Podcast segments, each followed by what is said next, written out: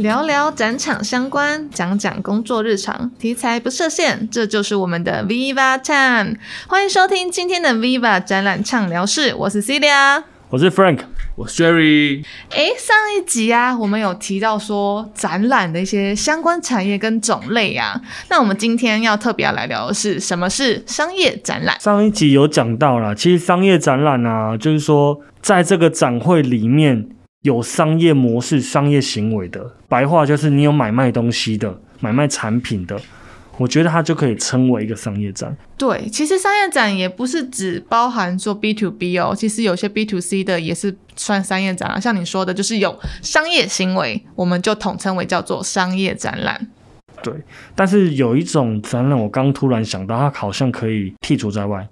譬如说美术展，它有在卖画，可是我觉得它比较不像商业展，比较像是艺术展。对。那其实有很多，比如说像是什么都可以做，很多产品跟品相其实都是可以作为商业展览的。比如说像是一些民生用品啊，周边什么动漫周边商品啊，还有像是婚纱照之类的啊。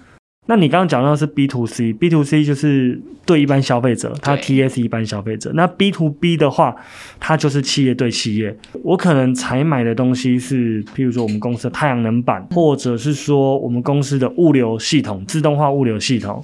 对，就这一些是 B to B 的部分，但是统称。不管是 B to C 或是 B to B，其实都是商业展览。那像是这些的商业展览呢，那就会跟我们一般的常设展不同。那这些商业展览基本上他们的都展览期都是比较短期的，嗯，一般可能四到五天，长一点可能就是一周两周的这样子的一个展览时间。对，一般我们讲的商业展览，就是我们我们这个行业我们公司在做的，就是大概四五天左右，嗯，这种比较普遍。那长设展又分成一两周、一两个月，或者是有一些甚至到一两年的长设展都有。那我认为啦，要超过半年以上才叫长设展。如果是一两周、一两个月，我觉得它可以叫快闪店。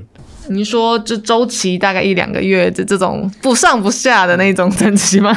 对，我觉得以前好像比较少，或是以前我比较没注意到啦。嗯，那像长设展呢，它也算是商业展览吗？嗯，我觉得不太像哎。你看哦，有一种长设展是上一集就是有讲到恐龙展它是巡回的，它一场在台北北部可能一个月到两个月。嗯，那这样子的展，我觉得它也不太算是长设，因为它是循环的，它是一直北中南这样子跑的。那他跑完以后，他可能会换，他会换里面的布景，所以我觉得啊，所谓的长设展比较像是博物馆里面。或者是说，企业里面的观光工厂，像宜兰蛮多那种观光工厂的，它里面啊，可能是阐述它的企业精神，还有它卖的产品，可能像例如啦，蜡笔工厂，它里面就是会跟你讲说，他们企业的核心目标可能是无毒啊，零污染。嗯，那它的产品啊，刚刚讲是企业的形象目标，那它产品是什么？最后，它可能还有互动区，让你自己动手去做蜡笔。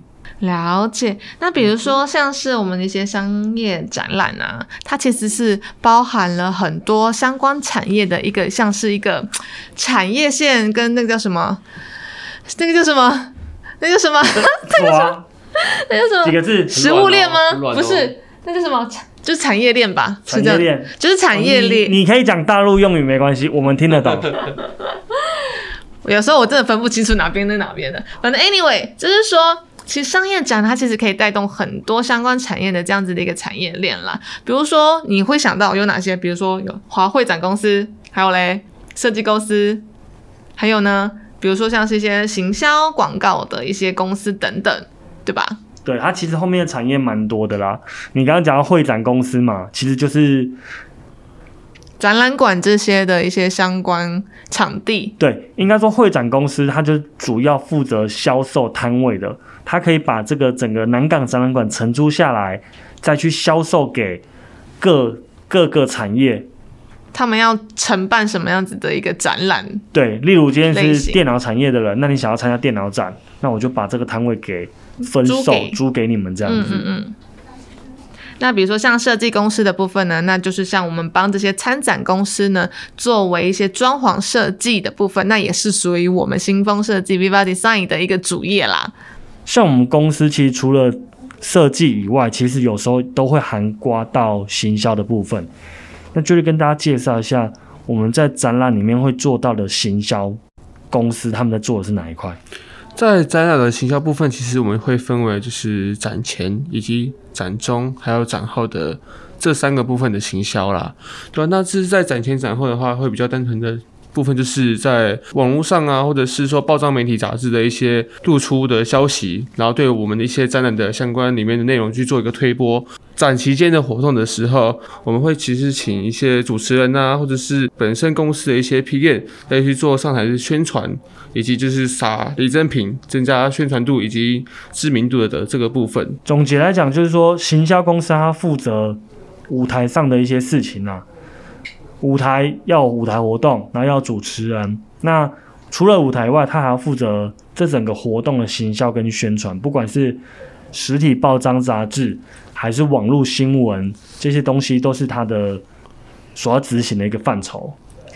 对，那像刚刚所说的，比如说都是大家比较目前可以想得到的一些产业，那也有像是一些幕后，比如说一些工班，是谁来帮大家搭建这样一个漂亮的摊位呢？那就是包含了像是我们的木工、电工、美工。家具租借、视讯租借，以及像是地毯清洁等，其实我们的一个单单一个商业展览的一个摊位，我们就包含了这么多的相关产业哦。对，其实含刮到的产业真的蛮多的。您刚刚讲的，我书还有几个：木工、电工、美工、家具、视讯、地毯清洁，嗯，这样就有七个喽。那里面还有一些是没有列出来的，譬如说。租赁专用的大型冰箱、商业冰箱、冷冻库，嗯，然后咖啡机，有的还要租像是什么对扭蛋机这些等那些专业设施，没错，还有例如饮水机，还有空飘气球。其实这整个展览可以触及到的产业其实蛮多的，应该最少最少就十个以上了。那我们来说说为什么我们作为品牌端好了，我们为什么要参加展商业展览？它有哪一些优点是吸引我要去参加这样子的一个展览露出呢？优点哦，其实我觉得优点的话，它可以多曝光，接触到你的客户，而且是精准的 TA。通常你都是对这个产业有兴趣的，或是你是产业的人，才会来看半导体展。对，因为正常人应该不会有人去看半导体展啊、电路板展啊，这种应该不太像是一般民众会去想看的一个内容吧。所以这些展览其实他们主要否的 TA 就是他们专业的一些客户合作对象的。展览其实它的好处蛮多的啦，就是说它可以扩增它新的客源，那它新的客源里面的 TA 又是非常的精准。再来是，如果你是一个很有竞争力的品牌，你根本不怕去参加展览，因为一字排开。可是大家的最强的产品都摆在你面前，它就可以很清楚的让大家知道，说我品牌的优点强势在哪里。因为有时候你可能上官网或是打广告，其实有时候打到的 TA 或是时间效益其实并没有很好。但是展览四到五天，相关产业的。大家的品牌端都会在这里聚集，所以你可以，哎，一是我可以跟大家比较说，你看，这是我的新技术，我的新产品，我跟别人的不同是什么，我就可以就就此来吸引我的客户 TA 嘛。第二就是说，我觉得里面一定是有一些 TA 是你自己保有的，你可以邀请他来。再就是开发新的不同的客户群，有些人可能只是想要来买个。买个呃耳机线好了，可是他看到旁边的 USB 线，觉得哎，这个好像是我们公司也可以合作的项目哦。那我就会转过去去看，经过去看，所以从而其实也会结识到不同的一个大量的潜在客户。还有一些其实像是一些很多的科技展，大部分。一些摊位都是一些新创的公司啊，因为其实新创公司该刚创起来的时候，他们就是需要打知名度啊，不然很多公司其实他们他们都不知道他们是刚成立的一个公司，宣传他们的一个一些主要或是特别的一些技术。嗯，所以以上听起来，大部分的优点都是可以增加曝光量啦。对，不管是新公司、旧公司啊，新产品、旧产品都可以增加一个曝光量。说完优点，我们来说看展览有没有什么缺点。缺点其实也有一些啦，比如说，因为大部分的专业展览都是在展览馆里面，比如说像世贸啊、南港展览馆这些，其实他们空间有限，所以假如你今天很多的品牌端想要嗯来参加，然后大会也可能会。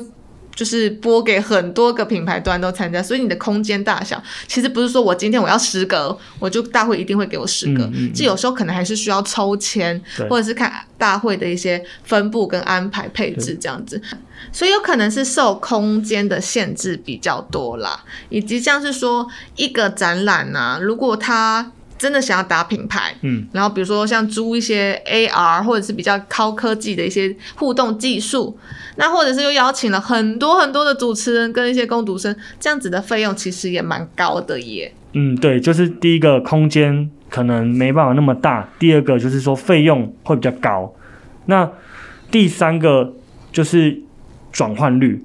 其实公司应该会蛮注重转换率的，就是我今天付出多少装潢的钱，我有没有办法回本？嗯，其实旅展里面它比较好算这个转换率，它可以把它把票，它可能化吧，对，它可以把票卖掉，然后把这个钱赚回来。但是如果纯粹打品牌，譬如说汽车展、电脑展这种，它可能有时候无法直接转换成订单的，它所以它的效益转换率会比较低。再来一个是它有时间上的限制，因为展览可能就是早上九点到下午五点就结束了，所以它有时间的限制，只有为期三到四天。嗯哦，，最后一个我觉得它有人数上的限制。就是因为有时候你的摊位大小的关系，你不可能同时拥进三四十个人、四五十个人在那边去跟你去沟通了解。或者说像旅展好了，他人非常多很多，可是这么多人的时候，你有可能不想要再等下去了，你就不会很耐心的去逛到每一间摊位了。所以他在人数上面还是有一个一个限。制在，对，嗯，比如说像是现在的一个展览业的转型，就有可能会是慢慢的跟进时代科技的一些，慢慢的根据好，根据哦，好，慢慢的根据时代的转变跟科技的演变好了，那一定会就是开始很多东西都会嗯转线上化、科技化，所以展览业这个部分也有可能慢慢以后就会变成线上化了。对，其实已经正在发生，现在已经因为疫情已经两年了，还蛮多展览已经改成线上化的。线上展览的优点，它可以不受到空间限制，因为它并不是实体做出来的东西，你爱多大就多大，你爱多炫就多炫。好，它比较没有这种限制上。我觉得线上的话，还有另外就是说，现在很多产业他们都讲求的是数据化，就是所有的线上展览呢，他们可以根据后台，比如说浏览人数来统计说，诶，这个展览或是这个品牌的吸引民众的一个。数量大概有多少？就是其实是可以从后台去统计这个数据的，并且提供给我们的品牌端了解到说，哦，我哪一项产品是比较吸引民众啊，或者说，哦，我这个方式展示的方式是不是 OK 的？对，其实它就是把所有后台的数据，我们以往实体展览看不到的数据，都转为实体化。你可以看到说哪些产品比较多人看，甚至我是大会，我可以知道说哪几个品牌比较多人看。对，对，这些都是一个很重要的数据。其实我觉得线上展览我蛮看好，的原因是因为它把我们刚刚实体展览的缺点全都变成优点了，空间不设限，大数据有一个数据分析。那再来刚刚的缺点有一个布展费用比较高，所以在线上展览的话，它布展的费用可能会比较低一点。再来它没有时间限制，它可以一年三百六十五天变成一个常设展。它从我们的短展变一个常设展，然后它可以二十四小时参观，所以是不是就解决了我们刚刚的一些上个说实体展览的一些问题嘛？那它没有人数限制，你一个摊位四格六格，你容纳不了连一百人口，我看都容纳不了了，就一两百一两百。可是虚拟的话，它可以同时破万人，其实都没问题啊。嗯，比如说像时间限制这一点呢、嗯，因为有很多专业展的部分，他们买家可能是国外，欧洲、美国、日本，其实各个国家，那大部分这个国家与台湾呢，都会有一些像是时差上的一些限制，所以很好是说线上展，我可以不会有去。有这个时差的问题，嗯也不需要人。现在疫情关系嘛，我也不需要人飞到当地去参展，去看它的一些技术跟产品。所以呢，其实二十四小时观展跟无国界这个东西，我觉得是线上展览的趋势跟很大的一个吸引点哦。那线上展览，我觉得还有一个优势是，它观看的门槛很低。就像你刚刚讲的，如果我今天要坐飞机到台湾，然后我还要订饭店，我要订机票，然后我还可能要订门票，然后联络当地的人，我才有办法过来看展览。对啊，就是比较麻烦。对，甚至可能语言不通。可是我现在在线上展览，那个网页上面可能都有翻译，可能有多国语言，那他可以透过这展览，也可以跟对方的业务进行接洽啊，其实都是很方便的。所以呢，其实我们的业务员呐、也不用说因为时差的关系，或者说嗯我二十四小时都要去接国外业务、对国外客户的一个订单的电话。所以我觉得这部分也是给大家带来了很多的便利。就是我国外的客户，我觉得这东西不错。然后如果呢，你刚好真的线上是有人的，我就跟您去询问一下这个东西。嗯然后如果当我想一想，我发现诶已经过了台湾的一些工作时，就是工作的时间之后呢，我喜欢这东西，我是不是就可以直接线上下单？对然后呢，我还不用麻烦到那个业务。对，而且我觉得如果以淘宝做法的话，它可能二十四小时都可以安排客服，那我觉得也是 OK。它可以安排客服先做一些简单的回应，嗯，搞不好就可以解决这些事情了。就所以我觉得这是一个线上展览的一个趋势了，它有它的优点在，嗯嗯但其实说有优点，但它一定就是会有它的缺点。嗯，对，那当然最重要的缺点是什么？我看不到，看不到实体的修哥楼，好，这是一个缺点，但是这这可能很大的问题，这可能只是你你这是很多男生的心，这，可能是你吧。比较想到的问题。那我自己想到这些缺点跟问题，就是它的体验性可能会比较低，因为我们科技的关系还没有到这么纯熟。例如，我今天要试乘一台车子的时候，你是做不到的。哎、如果是真的是像这种什么车子啊，或者是使用使用的上面的东西，在线上的话，其实我反而不太会去买，因为我就觉得说，没错，车子毕竟不是小数目的东西吧。对但是我就是光看它的三 D 模型，看它的影片，我完全不知道说我踩踩下去的感觉，跟我去操控它的一个实际感受度，这个可能还是会对，有一些东西它是还是必须要实体的，所以我们现在讲的缺点，例如手机好了，手机如果你没有拿到那个手机的一个手感，或者是操作它的一些流畅度，你其实有一点难。看了影片你就会买，当然除了 Apple，现在大家就是直接指明，你可能不用试用就买。可是我说举例像这样的东西啦，好。所以，Friend，那你总结跟大家说明看看，商业展览他们这样子的一个行为策略啊，有包含些什么？哦，应该说这个问题是，如果一个公司要参加展览，它要有什么样的策略？是这个意思吗？对啊，首先呢、你要先想想一年你想要参加几场展览。第二个，锁定展览，你要锁定你要参加展览是哪一个，这跟这个展所锁定的 TA 有关。如果它是宠物展，那你是卖宠物相关的，那你就会参加这个展。第三个，展前的计划，就是刚刚我们先前讨论的展前我们要做什么规划，那你要行销公司，要有设计公司。第四个，展中的行销已经开始展览了，你除了你的现场位置的布置、摊位的布置、展品的陈列，还有你的接待服务台要怎么接待客户，什么样的 SOP、递名片，然后请他们进来喝咖啡等等的这些展览中的行为。第五个，展览结束后要做的再行销的行为。展览后不是就结束了哦，展览后其实才是开始，因为你展览期间你会收到很多名片，对不对？呃，非常多，就是就是每个品牌都一定就会跟你说，哎，这个是什么名片，这是什么什么名片。对，因为你今天参展，所以你的 TA 其实都会来，然后都会给你换名片。其实它就是留下后面的一个线，所以这些人你展后一定要再去跟他联系。所以这展后才是他们的重点，因为他们就是要去里面多曝光，然后认识客人。啊，第六个，每一个展的绩效评估，如果你今天你是一个像你说 IP 创作者，他去参加文博会，去参加李正平展，去参加一些展，那他自己得到的收益是什么？哪一个展比较好？好，最后一个第七点，整年度你参展下来的效益怎么样？哦，因为展览又分为商业展跟譬如说罗秀，那你要去分析一下你这整年度的展览效益什么？你要着重哪一个比例？会不会罗秀对你来讲更适合？还是快闪店对你来讲变现更快？就是每个人的目的其实不一样啦。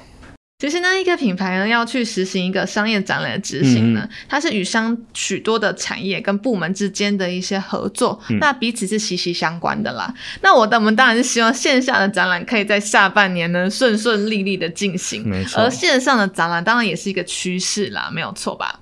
对。对。那接下来呢，希望呢，我们通过我们这期 podcast 的介绍，大家可以针对我们商业展览的一些产业链呢，还有它的一些相关内容，有有更多的了解与认识。没错，这就是我们今天要介绍商业展览，让大家更了解我们展览公司在做什么。那什么是商业展览？所以大家下次有去逛展的时候，要好好珍惜，因为实体展现在真的不多了。